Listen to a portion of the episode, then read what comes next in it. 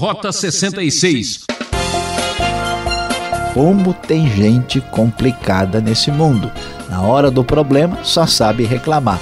Na hora da solução, agora sim passa a perguntar, a questionar e a complicar.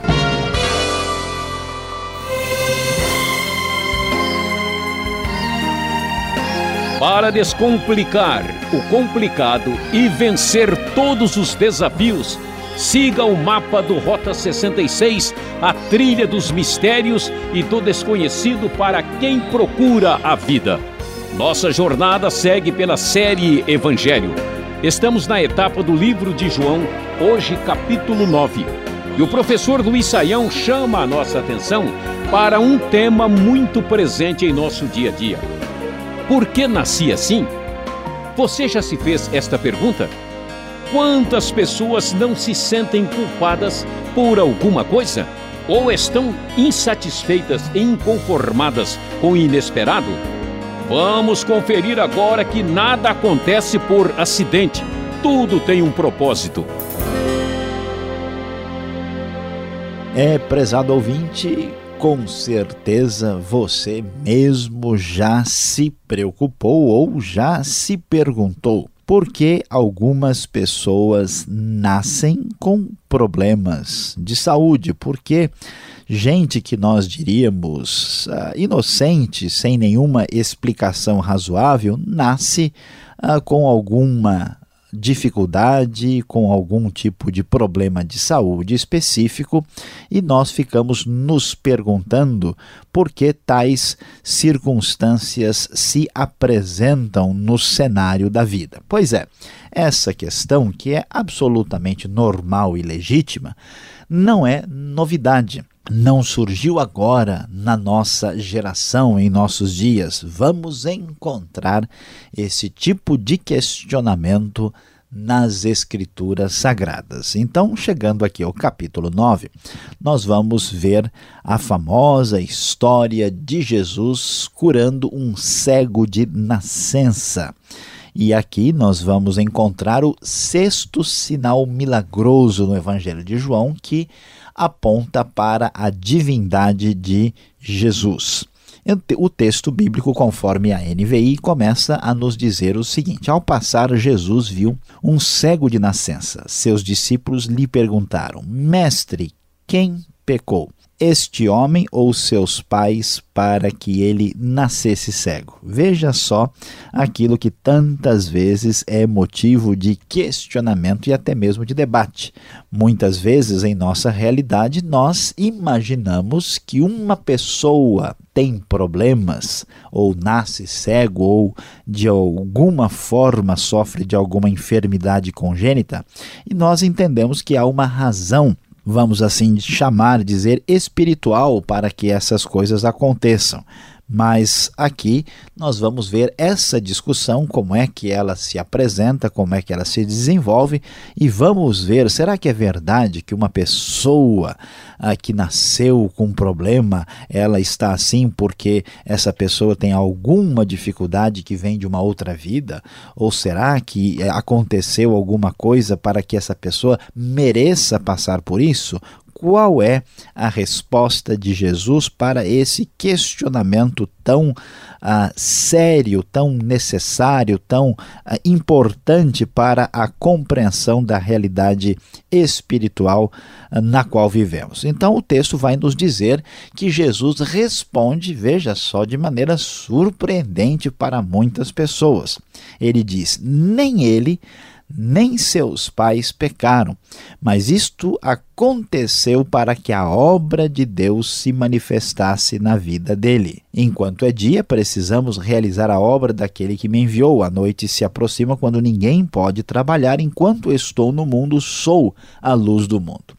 Jesus responde de maneira direta e de modo bastante categórico que ninguém pecou para que este homem nascesse cego. Ou seja, não foi responsabilidade direta de nenhuma pessoa, nem ele, nem seus pais, ou então, ao contrário do que muita gente imagina, as pessoas que nascem com algum tipo de problema não estão pagando nada, não estão numa situação de dívida ah, e precisam resolver as coisas espirituais pendentes do passado.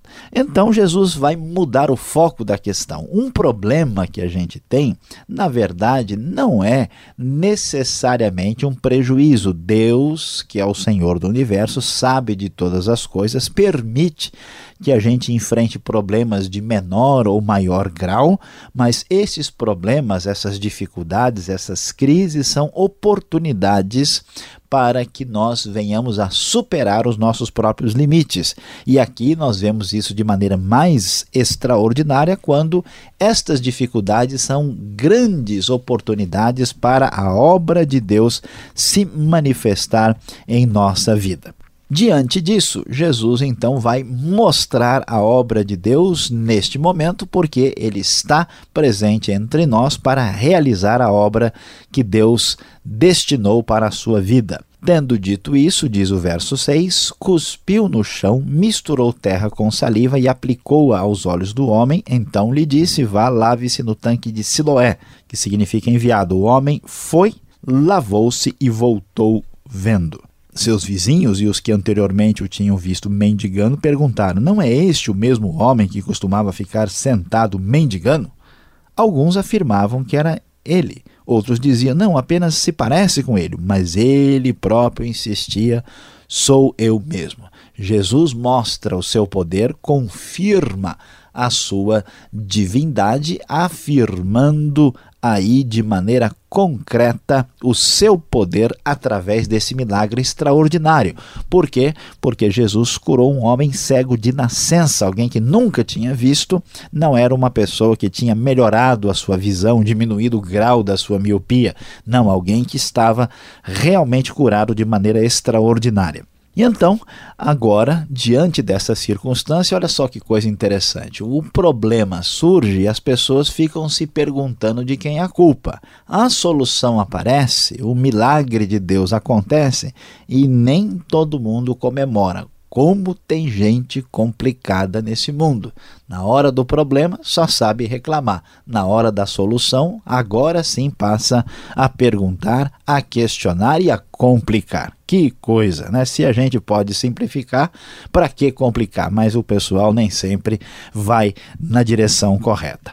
E então eles começam né, a questionar o homem. Então, como é que os seus olhos foram abertos? Começaram a perguntar. E ele então respondeu na maior tranquilidade: o homem chamado Jesus misturou terra com saliva, colocou-a nos meus olhos e me disse que fosse lavar lavar-me em Siloé. Fui, lavei-me agora vejo. Quem é esse? Eles perguntaram então: onde está esse homem? Queriam saber quem é ele, onde é que está, quem é essa pessoa?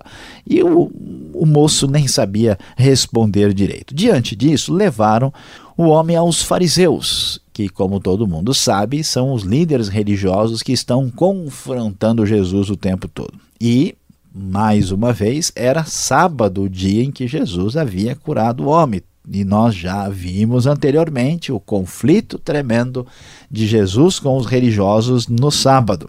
Então os fariseus ah, começaram a perguntar como isso tinha acontecido. E o homem, de novo, na maior tranquilidade, responde que Jesus havia misturado terra com saliva nos olhos e ele se lavou e agora estava vendo.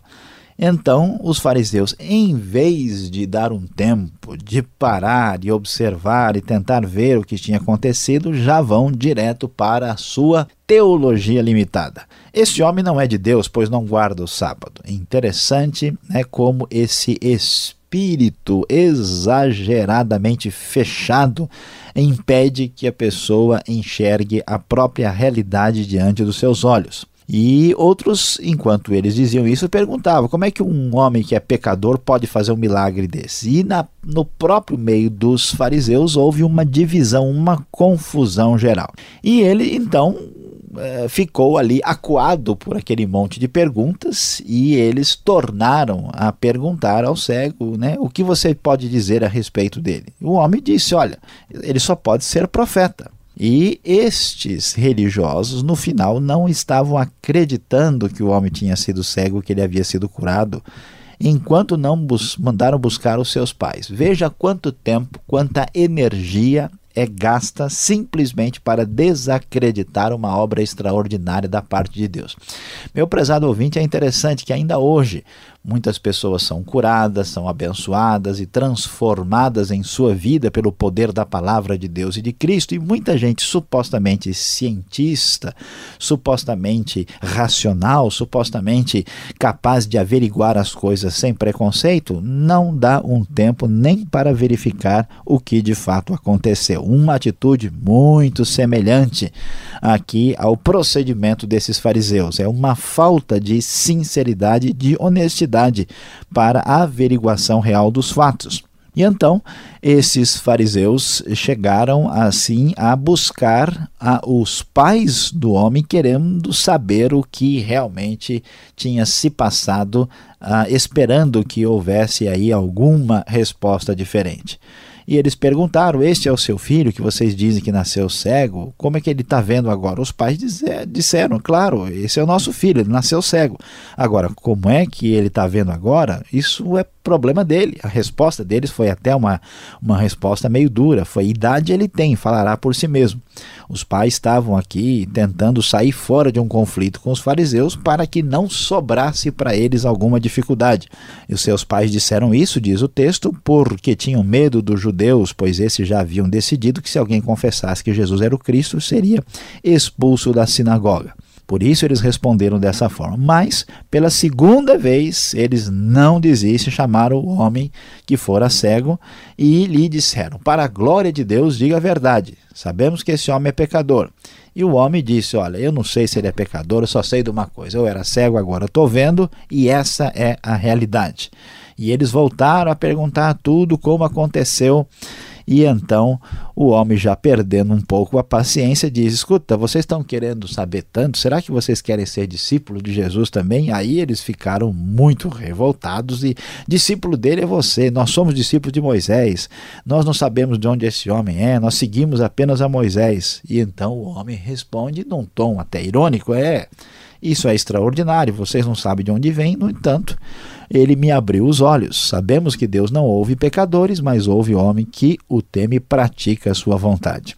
Nunca se ouviu que um cego de nascença tenha sido curado. Se esse homem não fosse de Deus, não podia fazer isso. Então, os fariseus, muito indignados, disseram: Você nasceu cheio de pecado. Preste atenção. Você nasceu cheio de pecado. As pessoas que não conhecem o poder de Deus elas entendem que a pessoa que nasce com problemas tem culpa no cartório logo ao nascer. Que coisa complicada. Olha, você tem a ousadia de nos ensinar, você nasceu cego porque você tem problema na sua família. Que juízo cruel. Diante disso, ele acabou sendo expulso dali. Jesus, então, ao saber disso, foi encontrá-lo e perguntou: Você crê no Filho do Homem? O homem então pergunta: Quem é ele, Senhor? Jesus disse: Olha, você já o tem visto, ele está falando com você. Nesta hora, o homem reconhece que é Jesus. Senhor, eu creio, e o adorou. E Jesus diz: Eu vim a este mundo para julgamento, a fim de que os cegos vejam e os que veem se tornem cegos. Alguns dos fariseus que estavam ali ouviram isso e perguntaram: Escuta, nós também somos cegos? Jesus então responde: Se vocês fossem cegos, não seriam culpados de pecado, mas agora que dizem que podem ver, a culpa de vocês permanece. O problema mais sério não é exatamente a cegueira física, o problema de saúde, mas a cegueira espiritual. A questão não é porque eu nasci assim, é porque eu permaneço assim, sem abrir os olhos espirituais diante da manifestação do grande e extraordinário poder de Deus.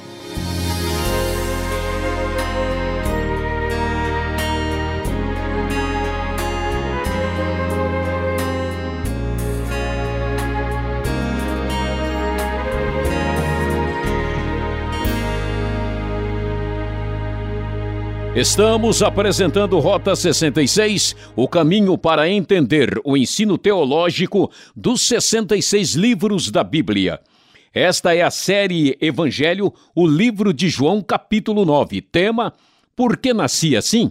O Rota 66 tem produção e apresentação de Luiz Saião e Alberto Veríssimo. Na locução, Beltrão. E não esqueça, envie sua opinião, participe, escreva para a Caixa Postal 18.113, CEP 04626-970 São Paulo, capital, ou correio eletrônico. Rota 66, arroba transmundial.com.br. Por quê? Vamos às perguntas.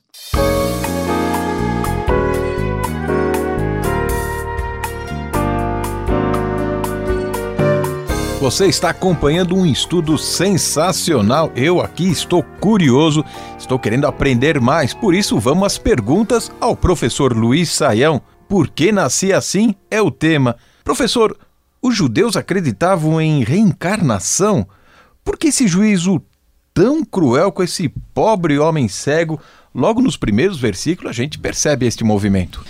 Pastor Alberto, uh, veja o que acontece aqui. Na verdade, os judeus nunca acreditaram em reencarnação nos tempos bíblicos, porque a reencarnação ela bate de frente uh, com algumas ideias fundamentais das Escrituras. A ideia principal é que o corpo humano tem dignidade, tem valor, porque ele foi feito por Deus. Uh, o homem foi criado à imagem e semelhança de Deus, o que também inclui a sua parte física ah, e, portanto, diferente da perspectiva da reencarnação, que acaba vendo ah, só o espírito como uma coisa essencial e o corpo é apenas uma vestimenta, na Bíblia o corpo tem muito valor, por isso tem a ideia da ressurreição. Mas a, a ideia que existe por trás da reencarnação, de certa forma, existia aqui também que é a ideia que a gente conhece como karma, né? que quando alguém nasce com algum problema, essa pessoa está pagando alguma coisa. Então, uh, esses religiosos rabinos da época, eles achavam que a pessoa tinha cometido algum pecado no ventre da sua mãe, que isso era possível acontecer até com um nenê antes de nascer. O que é complicado nessa história, pastor Alberto, porque veja bem, vamos ser bem objetivos aqui. O sujeito está sofrendo, o cara já tem problema. Os outros olham para ele ainda dizem, escuta, o que, que esse cara aprontou para ter esse tipo de problema. Quer dizer, além do cara ter que lidar com o sofrimento, ele ainda tem que dar satisfação para os outros e que ele não é um bandido antes de ele ter feito qualquer coisa. Então é muito cruel você ver uma pessoa aleijada e dizer, ah, esse cara aprontou na outra vida, por isso que ele está assim. Ou uma pessoa que nasceu com dificuldade, com você, aí, ainda joga o juízo em cima do. Então, quer dizer, no cristianismo não há nenhum espaço para esse tipo de pensamento. Agora a gente até entende, olha, a história é bonita, o cego é curado, a obra milagrosa de Deus acontece mas, professor, isso acontece com todo mundo que nasce com problemas? É, pastor Alberto, essa pergunta é uma pergunta dolorida, difícil, complicada. Uh, na verdade, a gente tem que uh, entender a situação aqui de maneira uh, diferente. Ah, não acontece com todo mundo que nasce nesse mundo uma coisa positiva que alivie permanentemente o seu sofrimento. Isso é uma realidade, nós já estudamos aqui no Rota 66 o livro de Jó que trata desse assunto. O problema é que, tanto na realidade antiga dos, dos, dos judeus, né, no tempo da Bíblia, como ainda hoje, as pessoas têm uma tendência de pensar de maneira muito simplista, que é a seguinte: eu fiz uma coisa certa, eu ganho um pontinho, ganho uma balinha depois. Eu fiz uma coisa errada, né, eu pago depois. É como se fosse uma simples equação matemática. E, na verdade, as coisas não são assim. A obra de Deus se manifesta na nossa vida e ela vai sempre se manifestar na vida da pessoa que abrir o coração. Agora, pastor Alberto, isso não significa que a pessoa não vai enfrentar sofrimento. Por duas razões. Primeiro, porque a vida não é só essa vida. Então, o fato de uma pessoa ter sofrimento durante um tempo da vida limitado aqui não é nada comparado com a eternidade. Segundo, é que a gente vai começar a entender ah, que a ausência de sofrimento nem sempre é a melhor coisa que pode acontecer na nossa vida. Então, muitas vezes, uma pessoa só consegue se superar, só consegue crescer exatamente por ter enfrentado dificuldade. Todo mundo sabe que uma criança criada com tudo na mão, como se fosse um bibelozinho, o famoso filhinho de papai, que você livra ele de todo sofrimento e dificuldade, que essa criança cresce um traste Então, da mesma maneira, Deus não nos livra de dificuldades, sofrimentos, problemas e provações e tribulações, porque isso, no final das contas, vai ser positivo para a gente. Então, vocês devem se preparar, porque no decorrer do período estaremos sujeitos a pancadas de chuvas e trovoadas na nossa vida pessoal. É, o tempo parece que fecha mesmo. O verso 3 de João capítulo 9, Jesus afirma, professor Saião, que ninguém havia pecado. Isso significa que nascemos inocentes? Olha só, hein? Pois é, pastor Alberto, olha quase que a gente poderia entender uma situação dessa, mas na verdade não é bem assim. Não é bem assim, pastor Alberto, por uma razão que não é tão difícil de entender. Jesus está aqui falando respondendo ao que tinha sido perguntado pelos discípulos. Uh, na verdade, ele está dizendo que, com relação a um pecado específico que fosse a causa daquele sofrimento eles não tinham pecado. Mas é bem claro, já aprendemos isso no Salmo 139, quando o salmista nos diz lá que em pecado me concebeu a minha mãe. Né? Quer dizer que todos nós nascemos pecadores, todos nós temos uma natureza pecaminosa e todos nós precisamos de Deus desde o início de nossa vida.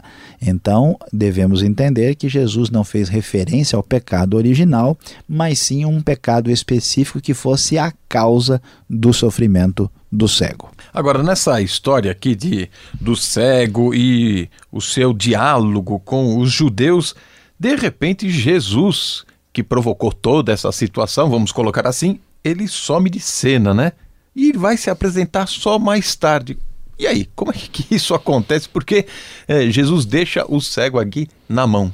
Pastor Alberto, essa pergunta é bem interessante. Uh, a gente, na verdade, não tem nada no texto que nos dê uma orientação objetiva, mas o, o que a gente pode refletir e pensar sobre o que acontece é o fato de que as coisas com o cego acontecem aos poucos. Né? Então, primeiro, Jesus não encosta nele e diz: abra os olhos, ele sai vendo. Não, ele passa, lo, passa lama né, nos olhos dele, e aí ele manda ele no tanque, ele vai. Então, vamos ver que acontece a coisa paulatinamente e depois Jesus se apresenta. Provavelmente, a razão principal disso é que Deus muitas vezes age na nossa vida de uma maneira ah, em que nós aprendemos aos poucos. Tem gente que tem uma conversão repentina e tem gente que tem uma conversão ah, devagar. Né? Este homem demorou para entender tudo. Cada pessoa tem o seu tempo. Jesus não tinha a sua hora.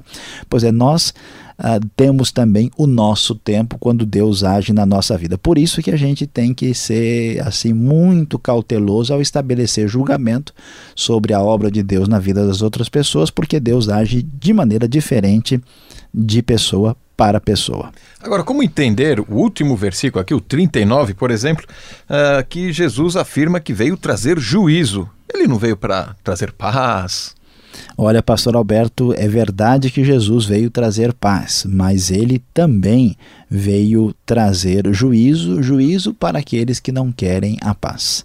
Então Jesus se apresenta como aquele que veio trazer a salvação, mas aquele que rejeita a obra de Deus necessariamente se coloca debaixo de uma situação de julgamento. Obrigado, Sayão, pelas respostas e você continue com a gente. Vem agora a aplicação desse estudo.